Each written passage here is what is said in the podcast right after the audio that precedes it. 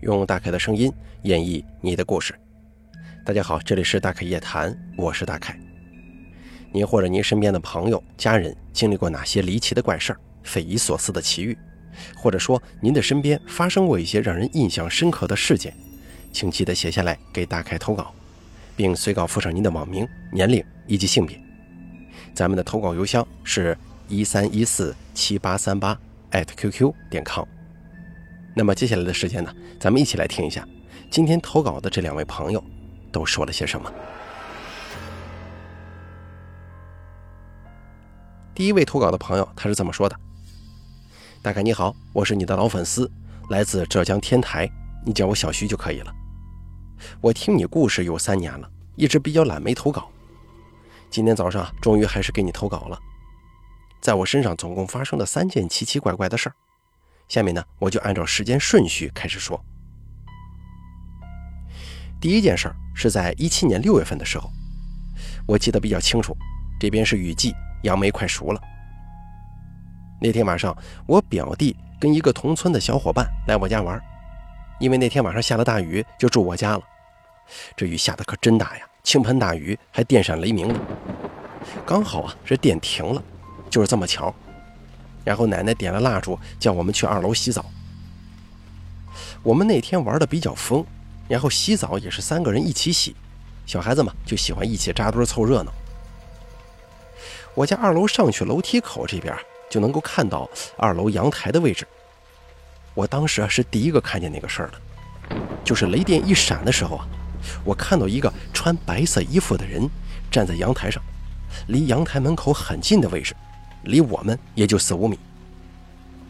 当时我都读初二了嘛，也知道是什么东西，我立马就愣住了，在楼梯口。我表弟跟那个小伙伴看我不动，盯着阳台的位置一直看，他们也就顺着我看的方向看了过去。紧接着又一道闪电划过，他们也看见那个人了。因为我是第二次看到他们，我就看清楚了他的穿着打扮。他穿着一身白长褂子。雪白雪白的那种，一头长发披散着，看不见脸，也看不见脚，那种视觉震撼就甭提了。他就站在你前方四五米不动，内心真是害怕到极点呢。我们仨都没动，却很默契的紧紧贴在了一起。然后又一道闪电划过，正好就劈在了那个人的头上。真的是这样的，就是那个雷电劈在那人头上了。我们紧跟着从发呆的状态一下子冲进了浴室，然后抱在一起，蜡烛台都丢在楼梯上了。我拼命地喊我爷爷上来，我爷爷以为怎么了？等他上来之后，看到我们全部缩在浴室的角落里，我表弟跟那个小伙伴早就吓哭了。我比他们大三四岁呢，虽然没哭，但也是怕得手脚冰凉。我爷爷把我们带到楼下，问我们怎么了。我们说看到那种东西了，我奶奶就说这种天气很多那种东西就出来作怪。我们家这个位置在建房子的时候，在家中的各个地方都用墨斗弹过，那种东西进不来，想害人就被雷电给劈死了。这件事儿让我印象特别深刻，当时真的是吓死了。还有第二件事，第二件事就发生在这个月的五号。怎么说呢？这个月我感觉真的是事事不顺呢。四号那天晚上天气比较热，我房间开了空调，我奶奶就在我房间吹空调。老人嘛，害怕浪费电，自己房间就算有空调，她也不开。大概九点多钟的时候，我奶奶说回房间睡觉了。她回房间还没两分钟，突然大叫一声，叫我过去。我以为发生了什么事就马上跑到我奶奶房间。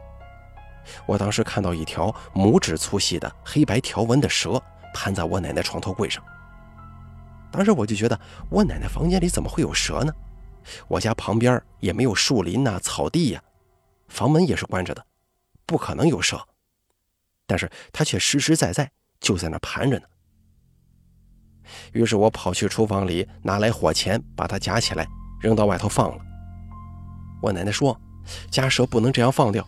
刚刚忘记用米撒他身上，再把他送走，就这么直接放了，恐怕不好。结果第二天下午两点半左右，我骑着摩托车去外面的时候，我直行没问题的，突然旁边岔路上窜出一辆大货车，我立马刹车，可地上都是沙子，我就摔了车了。还好万幸没有碰到，就是左腿严重擦伤，小腿一块皮和肉没了，膝盖左大臂擦伤。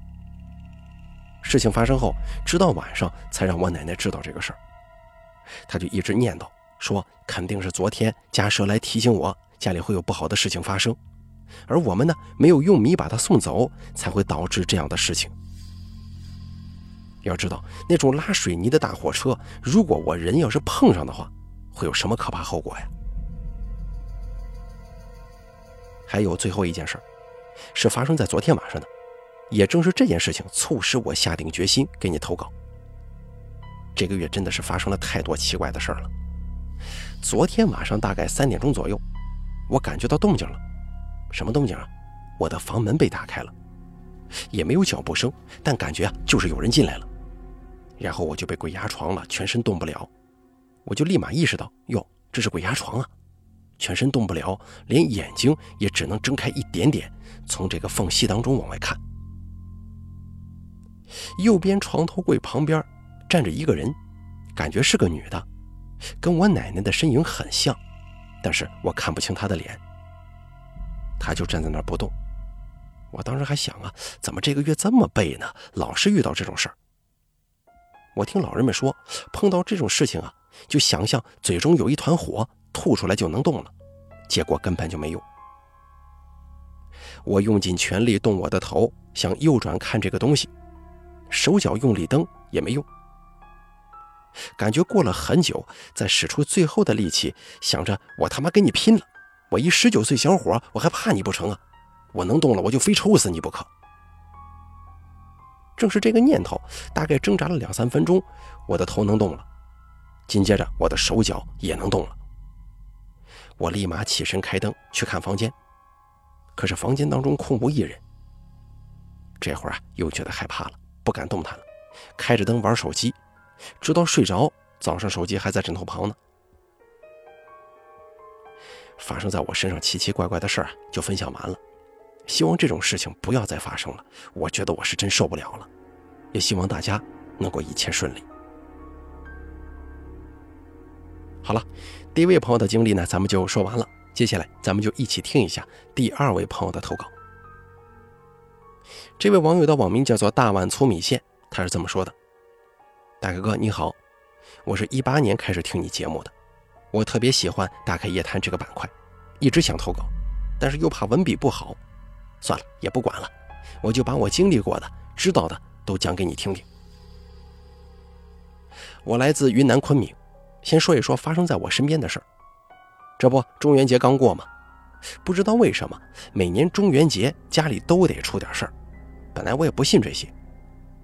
开始是一九年中元节，晚上家里父母就开始吵架，吵完父亲就不想跟母亲吵了，出了门，自己走到街上，最后的意识也就在街上，然后就不知道怎么了，一直走走到了山上，家里面的人一直找他也找不到。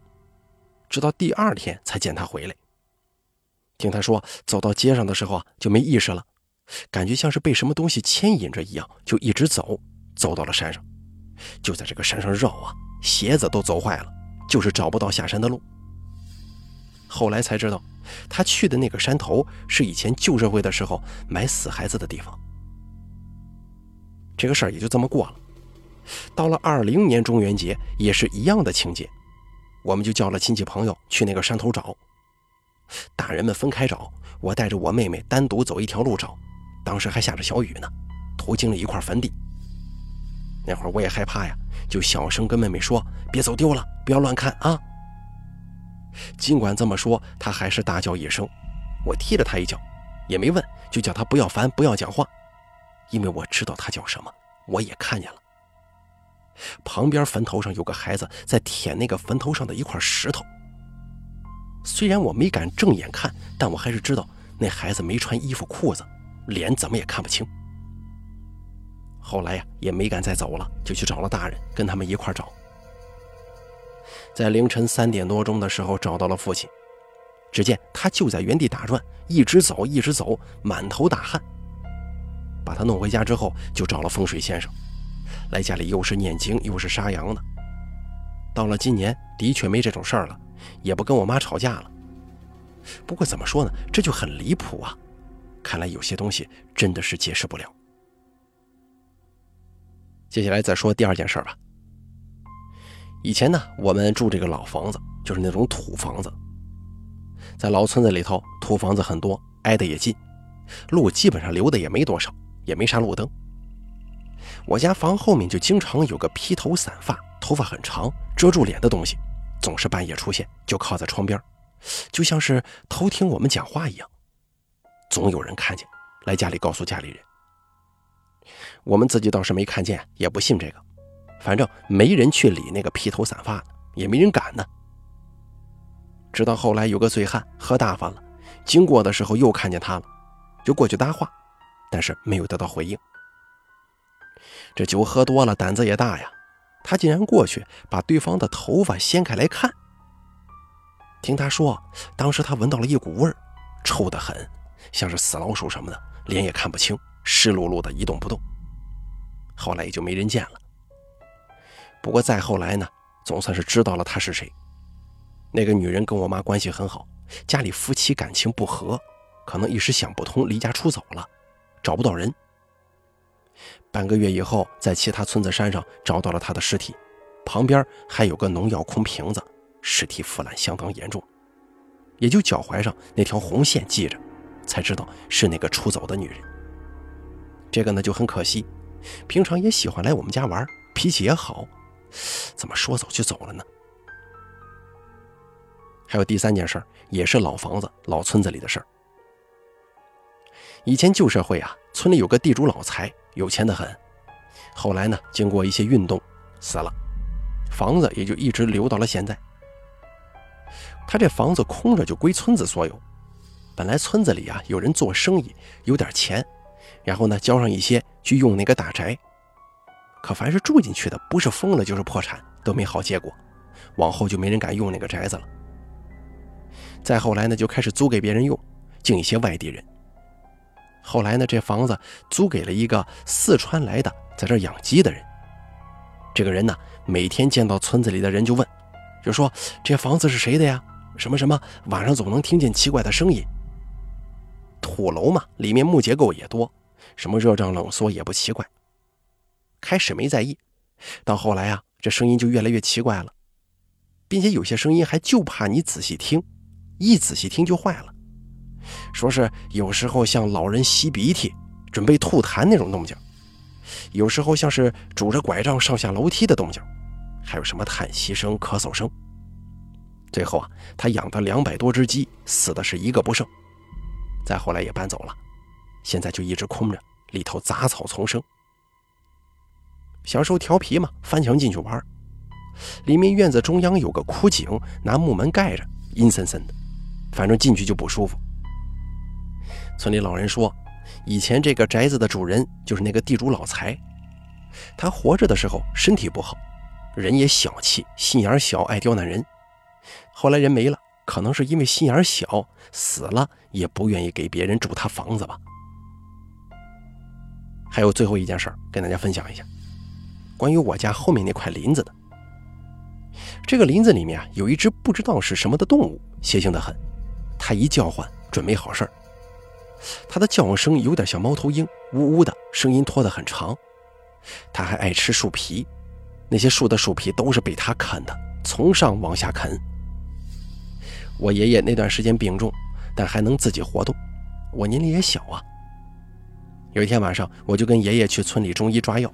爷爷咳嗽的厉害，一直咳。走到大路上，没人没车，就昏暗的路灯几盏。迎面只见六个人，打老远手就背着，低着头并排走来，衣衫褴褛。我爷爷一看就拉着我掉头回家。我问爷爷为什么呀？咱为什么又回去呢？他说那个地方以前是旧社会的时候枪毙犯人的地方，不是背着手，是手在后头被人拴住了。再说回那个动物，在爷爷快不行了那几个夜晚，他总是在树林里呜呜的叫，一叫奶奶就哭，说爷爷怕是不行了什么什么的。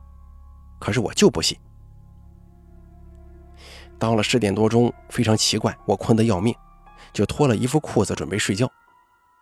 刚睡下去，奶奶就上楼来叫人，说：“你爷爷不行了，快下来看看。”一下楼就看见爷爷在床上，看着很累，喘着粗气，像是在爬山。